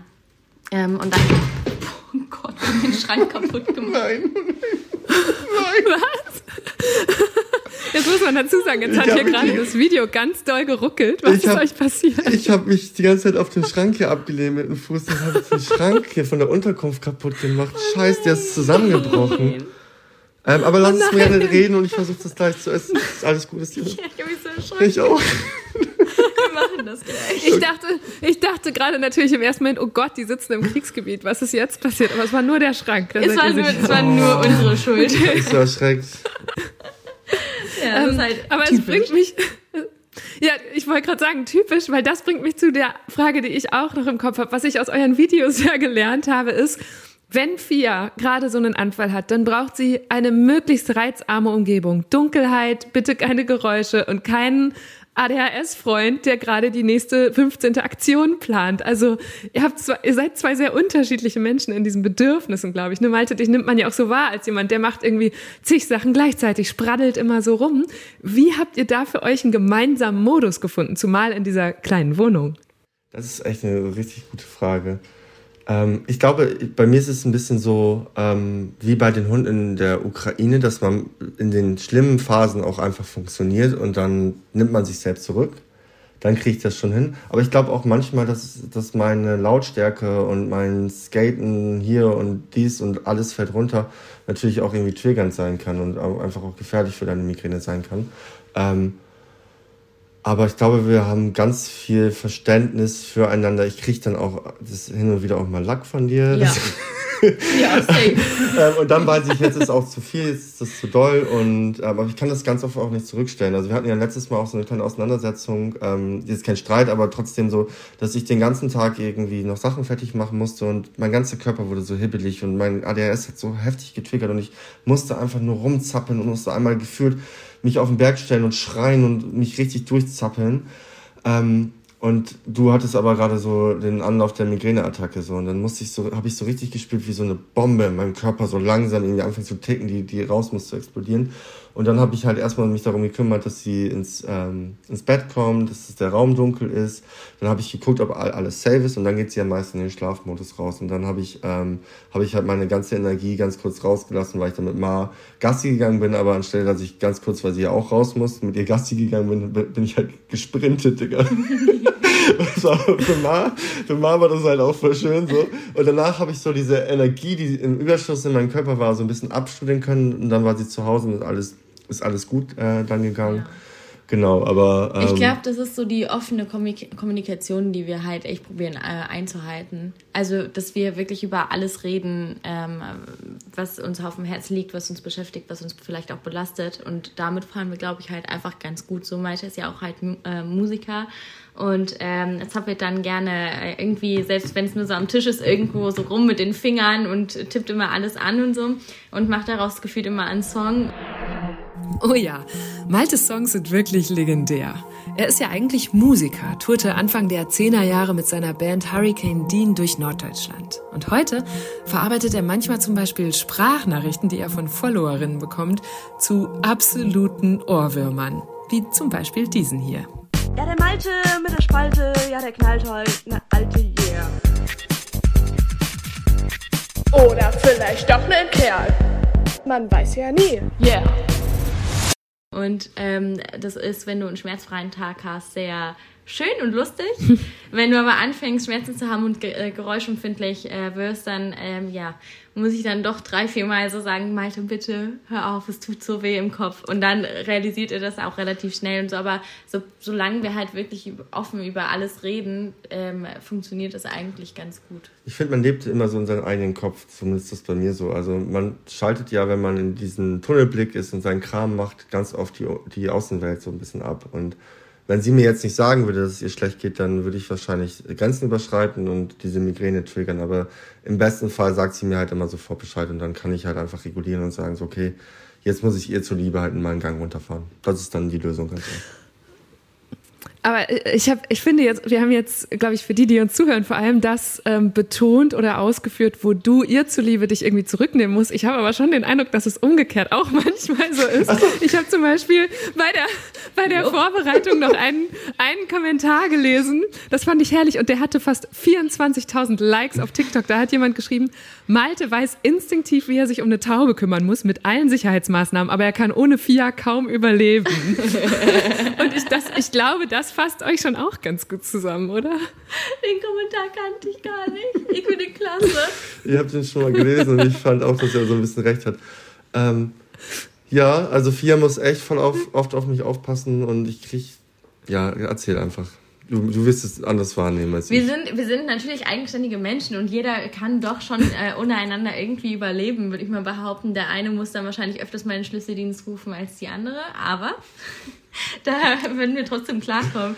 Aber ja, es ist schon so, ähm, da, also ja, er ist, wie du das auch schon ein bisschen wahrgenommen hast, vielleicht auch durch sein ADHS, ich glaube aber auch von Natur aus, nochmal einen Ticken aktiver als ich, weil ich auch öfters halt auch eingeschränkt bin durch meine Migräne und äh, viel Energie gar nicht rauslassen kann, äh, glaube ich. Ähm, und ja, manchmal kann ich diese Dinge, die, aktiven Dinge ja auch sehr, sehr gut mitmachen und äh, sind für mich verträglich, aber ähm, ich glaube halt trotzdem halt einfach, dass wir, wie du das auch eben meintest, meinte, dass wir einfach probieren, sehr respektvoll miteinander und verständnisvoll äh, miteinander umzugehen. Und du schützt mich aber auch ganz oft vor richtig dummen Aktionen. Manchmal kommst du nicht durch, aber in der Regel hält sie mich schon auf, bevor ich mich in den Tod stürze. Er So, wollte also, heute Morgen wieder in, äh, aufs Dach klettern, was komplett nass war, um eine Plane äh, dahin weil zu das schneller gegangen wäre. Das müssen wir da fairerweise sagen. Du musst auch ein bisschen Kontext erzählen. Wir haben dann zehn dann Minuten immer, diskutiert und er ist nicht draufgegangen. aber als du vorhin weg warst, um die Pflanzen zu organisieren, hab ich, äh, war ich auf dem Dach mit Bruder. Böse Blicke. Also, ähm, sie, sie schützt mich ganz oft vor dummen Aktionen, weil ich ähm, oft, ich glaube, ich denke oftmals nicht viel nach und versuche dann das einfach irgendwie zu machen, ohne Plan.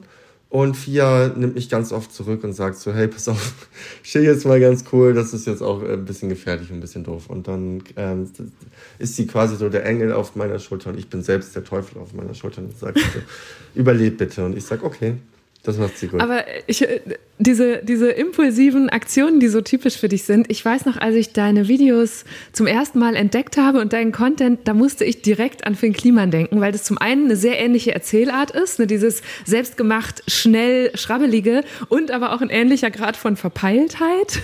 Und dann habe ich mitbekommen, dass du sogar mein Praktikum bei Finn gemacht hast. Stimmt das? ja, klar. Ich hast hab, du irgendwann äh, mal gesagt.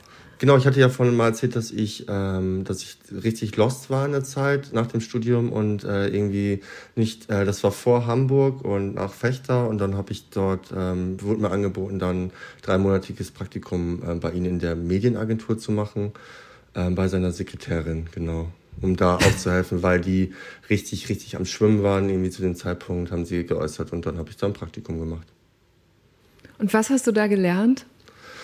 Oh, das war relativ schwierig. Also eigentlich an, an sich äh, musste ich irgendwie E-Mails tippen, ich musste TikTok, ich musste Videos, die er bei YouTube äh, hatte, sollte ich zu Kurzversionen für TikTok schneiden. Also irgendwie waren so zig, zwölf Aufgaben, die ich äh, hätte machen müssen ähm, da im Praktikum. Aber in der Regel habe ich dieses Praktikum nicht benötigt und ich habe auch nach zwei Monaten abgebrochen, weil ich ähm, familiär auch Probleme hatte so. Und dann, ähm, ja, war das eher eine schwierige Zeit und nicht zum passenden Zeitpunkt. Also das Ding ist, ich komme sehr oft in Situationen rein, die nicht schön sind, weil ich oft nicht Nein sagen kann. Und wenn jemand sagt, hey, kannst du mir helfen, aber ich gerade 18.000 andere Baustellen gleichzeitig habe, dann sage ich trotzdem ja und dann komme ich ganz oft in so so Situationen rein und mache dann zu viele Sachen gleichzeitig und dadurch bin ich dann in das Praktikum gelandet und dann ähm, musste ich das nach zwei Monaten noch aufhören, weil ich, ich habe es nicht gebraucht und habe es ähm, genau. Ich konnte zu dem Zeitpunkt nicht helfen. Ich kam wie gesagt aus so einer Beziehung, war einfach lost und traurig und ähm, war war nicht zu gebrauchen. Ich finde interessant, gerade zum Teil das, was du gesagt hast, ist fast deckungsgleich mit dem, was Finn heute sagt, darüber, was ihm passiert ist im vergangenen Jahr oder in den Jahren davor und was dann dazu geführt hat, dass er enorm kritisiert wurde, Gerichtsverfahren am Hals hatte, nämlich dieses, oh, ich mache so viel gleichzeitig und ich konnte nicht Nein sagen und so, so rechtfertigt er sich ja heute so ein bisschen. Und ich habe im Vorfeld gedacht, du musst das oder ihr müsst das ja auch alles beobachtet haben und gerade wenn man ihn kennt, was für Schlüsse zieht ihr daraus für euch? Weil ihr tretet ja in dem Sinne ähnlich auf, dass ihr sagt, wir machen Social Media für eine gute Sache und zum Spaß und wir wollen damit kein Geld verdienen und das ist mehr so dieses Anti- oder De-Influencing. Und bei Finn würde ich sagen, kann man aber sehen, dass das nicht immer funktioniert oder nicht immer gut ausgeht. Ja, ich würde das nicht sagen, dass man, ähm, das das ist, glaube ich, kommt falsch rüber. Also das wäre Quatsch, wenn wir sagen würden, wir würden damit kein Geld verdienen und wir wollen damit auch kein Geld verdienen. Das ist, glaube ich, halt einfach so, was uns wichtig ist, ist die Zeit dann halt auch in, gute und schöne Projekte zu nutzen, wo wir Lust drauf haben so und äh, die uns Spaß machen. Und mit den viel gleichzeitig tun ist halt eher, ich habe jetzt nicht irgendwie 18.000 Projekte am Laufen, die ich gleichzeitig machen muss, sondern viel mehr ähm, halt Dinge, die ich, die ich, die ich selber liebe und mache. Also ich schneide meine ganzen Videos selbst und mache das halt einfach alles selbst. Und das äh, über, übernimmt mich schon so doll in der ganzen Aufgabe, dass ich dann gleichzeitig dann halt irgendwie noch trotzdem mit der Notfote anfange zu sagen, hey, pass auf, wir fahren hier in die Ukraine und dann resultiert daraus, dass wir vielleicht sogar ein Tierheim bauen. Und das sind so Dinge, die, die einen oftmals einfach so überrennen. Wie hast du das wahrgenommen? Ähm, wir machen ja selten bis nie Kooperation, ähm, weshalb wir unsere Haupteinnahmequelle ist auf jeden Fall äh, nicht Social Media. Ähm, deswegen glaube ich, machen wir da gerade einfach nur unseren Kram, auf den wir Bock haben, ähm, wo wir stolz drauf sind, was wir gerne teilen wollen. Also es ist fast schon eher so, gerade zu dem Moment für uns beide eher ein Hobby was halt Bock macht, äh, womit wir vielleicht mhm. andere ähm, Leuten auch noch ein bisschen helfen können, sei es irgendwie die Migräne-Thematik, ADHS, Tauben. Aber das will ich nicht als Hobby bezeichnen, weil ich habe ja zum Beispiel meinen Shop und damit verdiene ich auch nicht schlecht Geld. Mhm. So, das darf man halt nicht vergessen. So. Ähm, genau, ähm, deswegen verdiene ich schon Also du verkaufst so, du verkaufst Klamotten genau, ne, mit äh, Zeichnungen und so.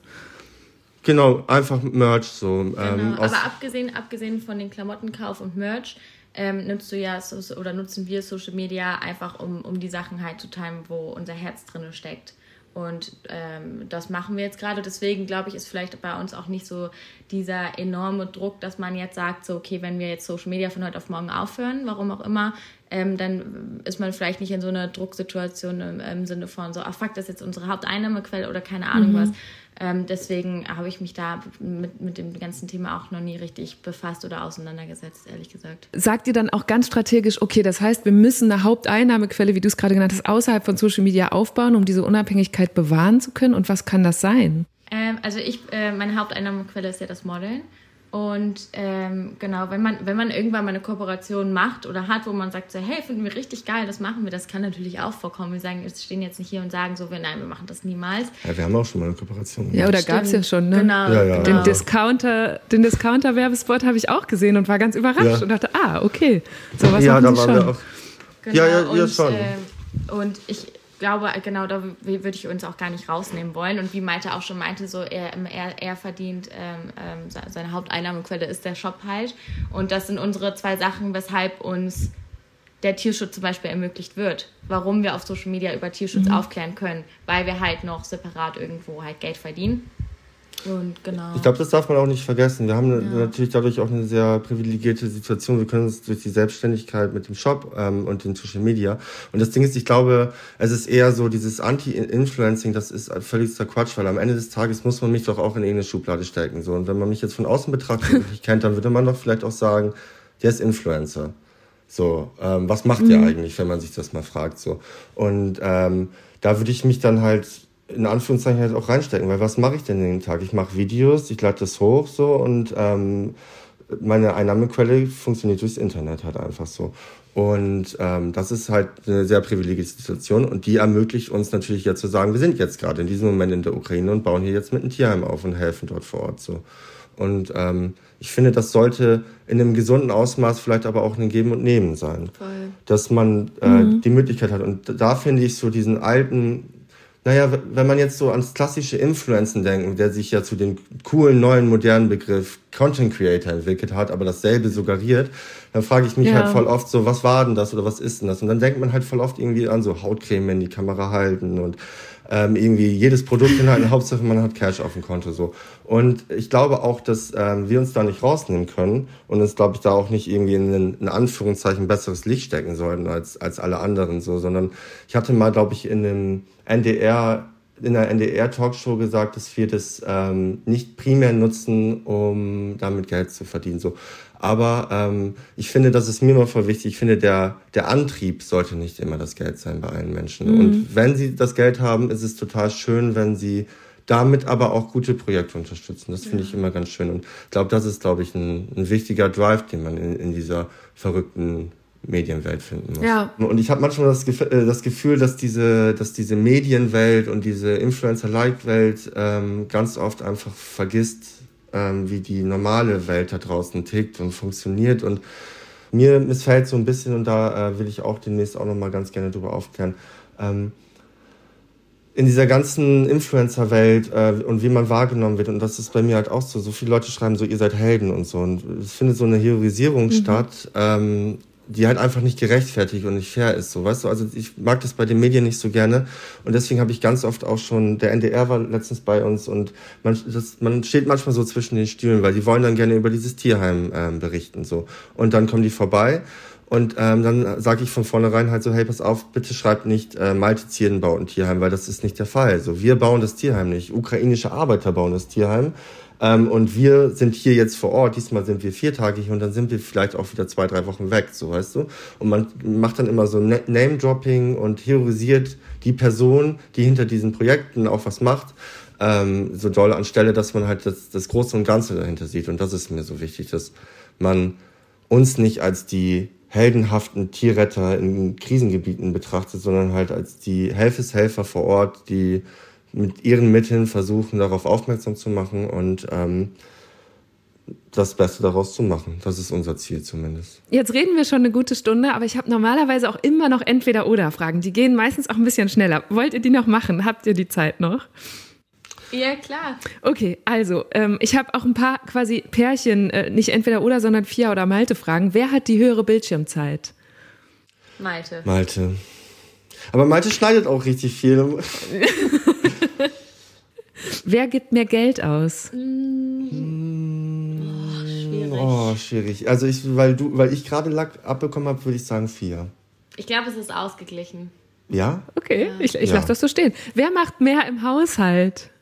Vier. Schuldbewusster Blick. Wenn Malte es als Coverboy noch schaffen sollte, was deine Vorsätze ja waren für dieses Jahr, lieber auf der Bravo oder auf dem Playboy? Pia, wo willst du ihn lieber sehen?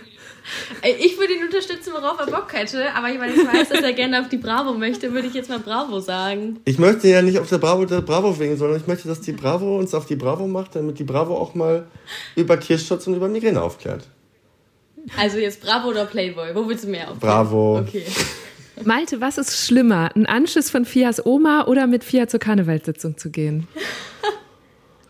Boah, Karnevalsitzung, Karne, das war so die Hölle. Alle Kölner werden mich jetzt hassen, aber dieses Karnevalfest war so unfassbar schlimm. Ich möchte das nie wieder machen. Ich habe dir das zuliebe gemacht, ich tue das nie wieder. Nächstes Jahr, nee, keine Chance. Was nächstes Jahr? 11.11. kommt bald. Oh. Okay, Fia ist begeisterte Karnevalistin, das kann man auch äh, auf diversen Social-Media-Plattformen sehen. Aber Malte, du verkleidest dich doch, also zumindest als Jugendlicher habe ich gehört, es gab irgend so eine Ninja-Turtle-Geschichte. Ah, okay. Äh, Ninja Turtle Vor- Vorfall. Das ist eine sehr unangenehme Geschichte, man muss ja immer ehrlich bleiben. Ähm, und zwar, ich war auf einer Veranstaltung, ich weiß nicht, ich war, 17, 18, das müsste ich mal irgendwie recherchieren.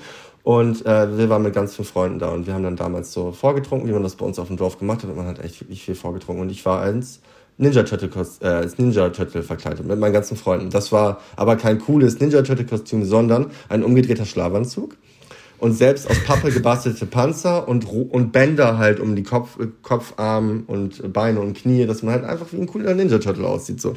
Und ich war der Nin- Ninja Turtle mit der mit dem Stock. Und ich hatte als Waffe, die anderen hatten halt so Plastik Nunchakos und Plastikschwerter dabei und ich hatte halt einen Besenstiel dabei, weil mein Kostüm halt cool sein sollte. So, wir auf die Veranstaltung gegangen. Dann gab es dann irgendwann äh, eine kleine Auseinandersetzung und dann kam halt irgendwann äh, die, die Polizei und hat die Zeugenaufnahmen aufgenommen. So. In dieser Auseinandersetzung gab es eine kleine Keilerei zwischen so, ich würde sie mal zwei Proleten nennen und mir. Und ich glaube, es war auch relativ viel Alkohol im Fluss und dann äh, gab es eine kleine Prügelei. Und ähm, es ist eigentlich nicht viel passiert, bis auf, dass die Polizei am Start war. so, und dann ähm, haben die äh, quasi die Zeugenaufnahmen genommen und dann mussten die mich halt mitnehmen, weil ich eine Waffe dabei hatte. Ich hatte einen Besenstiel dabei und das zählt als Waffe. Ja, und äh, dann musste ich in die Ausnüchterungszelle als Ninja Turtle. Und äh, dort, ja, musste ich dann die Nacht drüber bleiben und ich war am nächsten Morgen so krass demütig. Ne? Also ich war am dem Abend, glaube ich, noch so, wie, soweit ich mich noch erinnern kann, so ein bisschen pöbelig und hab ähm, hab halt quasi zu den, hab, hab den schon, hab die Polizisten schon spüren lassen, dass ich da jetzt gerade keinen Bock drauf habe und dass ich das unfair fühle. So, man hat ja nicht viele Mittel. Und da musste ich da auch auf Klo äh, in der Zelle und da mussten so zwei Polizisten hinter mir stehen und beim Pinkeln zugucken. So das Level war das.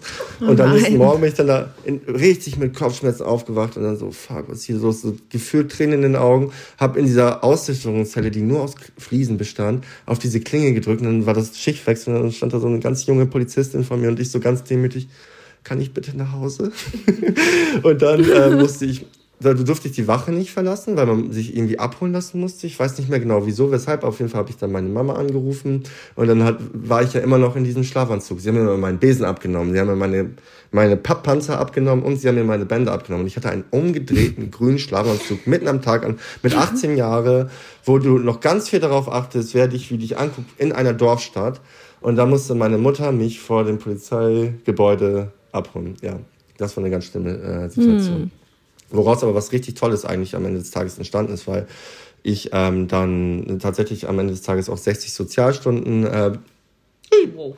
60 Sozialstunden bekommen habe und dann habe ich das in der Förderschule gemacht und ähm, das hat mir so sehr gefallen, dass ich dort mein freiwilliges soziales Jahr gemacht habe und danach habe ich ähm, Sozialwissenschaften studiert, weil ich das so nice fand. Ah. Das ist aus dem Ninja Turtle Vorfall wenn man es als positiv erachten mag, äh, resultiert. Ich wollte gerade sagen, dennoch nicht nachmachen. ja. Nee. Vorsicht mit den Besenstielen. Ähm, ja. das, also das war jetzt die sehr ausführliche Antwort auf meine Was ist schlimmer Frage an Malte. Ich habe natürlich auch eine für Fia. Fia, was ist schlimmer, wenn Malte euren Wohnungsschlüssel verliert oder stecken lässt oder was auch immer oder abends, wenn wegen einer seiner Aktionen die Wohnung wieder komplettes Chaos ist? Ähm, Schlüssel. Schlüssel verlieren ist schlimmer. Weißt du, es ist einfach so unnötig teuer. ähm, das, das würde Könnt auch eigentlich nicht inzwischen schon mehr Geld aus. Ich gebe mehr Geld aus. Stimmt, er gibt mehr Geld aus wegen Schlüssel verlieren eigentlich. Jetzt haben wir es, ja. ja. Äh, nee, das ist einfach schlimmer. Wenn, wenn ein bisschen Chaos ist, dann ist es egal, dann äh, räumt er es weg oder wir halt zusammen so. Ähm, aber äh, ja, Schlüssel ist halt einfach es ist unnötig, weil wir ja wirklich überall in der Wohnung einen Zettel stehen haben mit Schlüssel nicht vergessen, Schlüssel nicht vergessen. Es passiert trotzdem immer wieder. ähm, die letzte Entweder-Oder-Frage, äh, damit wir hier halbwegs noch eure Zeit im Blick behalten, wäre, auf welche App könntet ihr eher verzichten? Instagram oder TikTok? TikTok. Ja, du bist süchtig. Jetzt, jetzt sei auch mal ehrlich. Instagram. Ich muss sagen, Instagram nutze ich, nutze ich nur, fast nur noch ähm, als meine ähm, Sachen hochzuladen, aber ähm, vieles gucke ich mir nicht mehr so extrem an, weil mir das, äh, weil ich, ich mhm. habe gar keinen Grund, ich bin einfach TikTok-süchtig, so.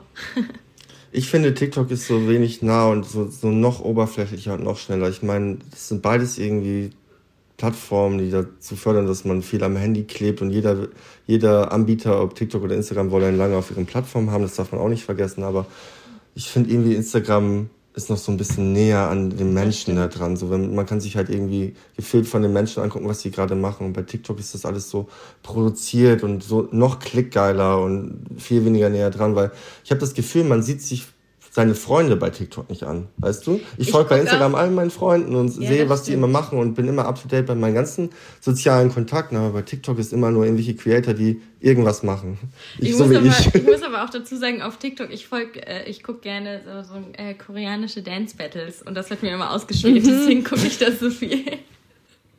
Ich finde, man merkt jetzt genau an der Antwort auf diese Frage auch den Altersunterschied von euch. Also du bist, die eine ist Mitte 20, der andere ist Mitte 30 und genau so ist ja auch das Nutzungsverhalten mit den Plattformen, ne? dass man sagt, die Jüngeren sind gerade auf TikTok, die anderen hängen noch auf Instagram. Also ich finde, dass 34 eher Anfang 30 ist und ab 35 bis Mitte 30. Das müssen wir auch nochmal ganz kurz feststellen, weil nach Mitte 30 kommt das 40. Die Frage können wir ja gerne auch mal an unsere Hörerinnen und Hörer geben. Ist man mit 34 noch Mitte, äh, schon Mitte 30 oder noch Anfang 30? Eine Sache wollte ich euch noch erzählen, weil wir haben euch ja getrennt Fragebögen geschickt, ne, im Vorfeld von Deutschland 3000. Ich schicke immer Fragebogen an die Gäste und ich weiß nicht, ob ihr voneinander wisst, was ihr geschrieben habt. Nee. Ob ihr euch da irgendwie, ja, okay, ihr schüttelt mit den Köpfen, weil was ich ganz schön fand, war, es gibt eine Frage in diesem Fragebogen, die lautet immer, worauf bist du stolz? Und ihr habt beide jeweils den anderen hingeschrieben. Und das, finde ich, sagt oh. sehr viel über eure Beziehung. Ehrlich? Das fand ich sehr schön und rührend beim Lesen, ja. Also Fia oh. hat noch ein paar andere Sachen aufgezählt, aber ihr habt beide Sorry. einander. Was hat Fia ähm, aufgeschrieben? ja, Fia, worauf bist du noch stolz? Du hast nur Fia geschrieben, aber du hast auch generell deutlich kürzer angebunden geantwortet. Oh, das Fia sagen immer alle. Sehr, sehr ausführlich ich, geantwortet. Ich, äh, Fia hat ausführlich und ich an, kurz angebunden. Ja. Ich dachte, dass man das auch kurz mhm. zusammenfassen muss irgendwie. Kannst du. Ich finde, man lernt ja auch schon was über die Persönlichkeit, wenn man nur diese Fragebögen liest. Hast du, ähm, hast du deine komplette Lebensgeschichte erzählt? Ja, ich habe auch alle Ticks, die ich habe, ausgepackt. das ja, das war auch sehr schön. Ich meins ist schon so lange her, weil sich das leider so sehr gezogen hat. Wir haben uns da richtig drauf gefreut, aber es Ja. hat sich so gezogen und ich weiß fast, ich weiß nicht mal mehr so wirklich die Fragen. Ja, ihr könnt es euch ja jetzt nochmal durchlesen. Ja. Von der, äh, gegen eine, äh, gegenseitig Machen wir vorlesen. gleich mal, ja. Ich freue mich auf jeden Fall, dass es geklappt hat und ich hoffe, dass wir uns irgendwann auch nochmal in echt äh, treffen, äh, mit nicht zu vielen Leuten drumrum, Malte, damit, du dann nicht ausrastet. Vielen Dank auf jeden Fall, dass ihr euch die Zeit genommen habt. Das war richtig schön. Ja, danke Eva, dass das jetzt noch so spontan Ja. geklappt hat, auch hier. Sehr Danke, cool. dass ihr uns die Plattform gibt ähm, Ja. und dass wir reden dürfen. Das ist richtig sweet. Dankeschön. Sehr gerne. Das war eine gute Stunde mit Fia Quantius und Malte Zierden. Ich fand's richtig cool, die beiden mal über ihre kurzen TikTok- und Instagram-Videos hinaus kennenzulernen und mich länger mit ihnen zu unterhalten. Und obwohl das nur virtuell war, kam, finde ich, sehr gut rüber, wie harmonisch und offen sie miteinander als Paar sind. Und das trotz so mancher Gegensätze. Ich weiß zum Beispiel gar nicht, ob sie ihre Kennenlerngeschichte schon mal irgendwo anders erzählt hatten. Außerdem fand ich schön zu hören, wie leidenschaftlich tierlieb sie sind und dass sie ihre wachsende Reichweite für gute Zwecke nutzen wollen. Apropos Reichweite, wenn ihr mir dabei helfen wollt, dass dieser Podcast noch mehr Reichweite bekommt, dann freue ich mich, wenn ihr ihn mit euren Freunden oder Kolleginnen teilt und uns eine gute Bewertung in eurer Podcast-App gebt. Vielen lieben Dank dafür. Mein Name ist Eva Schulz. Ihr findet mich und Deutschland 3000 auf Instagram und alle zwei Wochen überall, wo es Podcasts gibt. Jeden zweiten Mittwoch kommt eine neue gute Stunde. Ja, und jeden Donnerstag gibt's ab jetzt einen neuen Podcast aus dem Enjoy-Netzwerk, zu dem ja auch Deutschland 3000 gehört, nämlich tatsächlich schwanger. Der ist gedacht für alle, die bald ein Kind erwarten und sicherlich viele, viele Fragen haben. Zum Beispiel, was darf ich in der Schwangerschaft und was nicht? Wie wahrscheinlich ist eine Fehlgeburt oder wie wird eine Geburt genau ablaufen? Darauf gibt's Antworten von einer Ärztin, die schon über 3000 Geburten begleitet hat und 3000 ist ja immer gut.